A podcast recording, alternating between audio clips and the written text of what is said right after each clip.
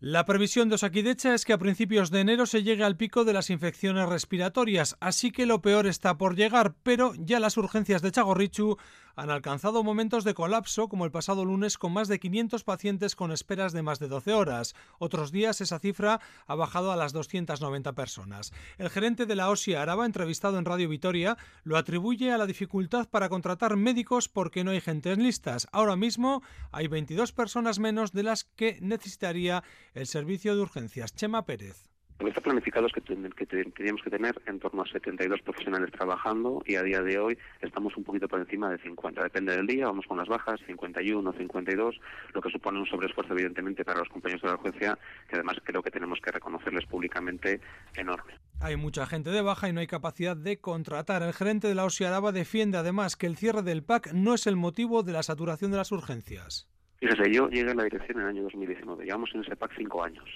Entonces, decir que eso es la causa cinco años después de que se las urgencias, a mí me parece que no es un argumento de peso.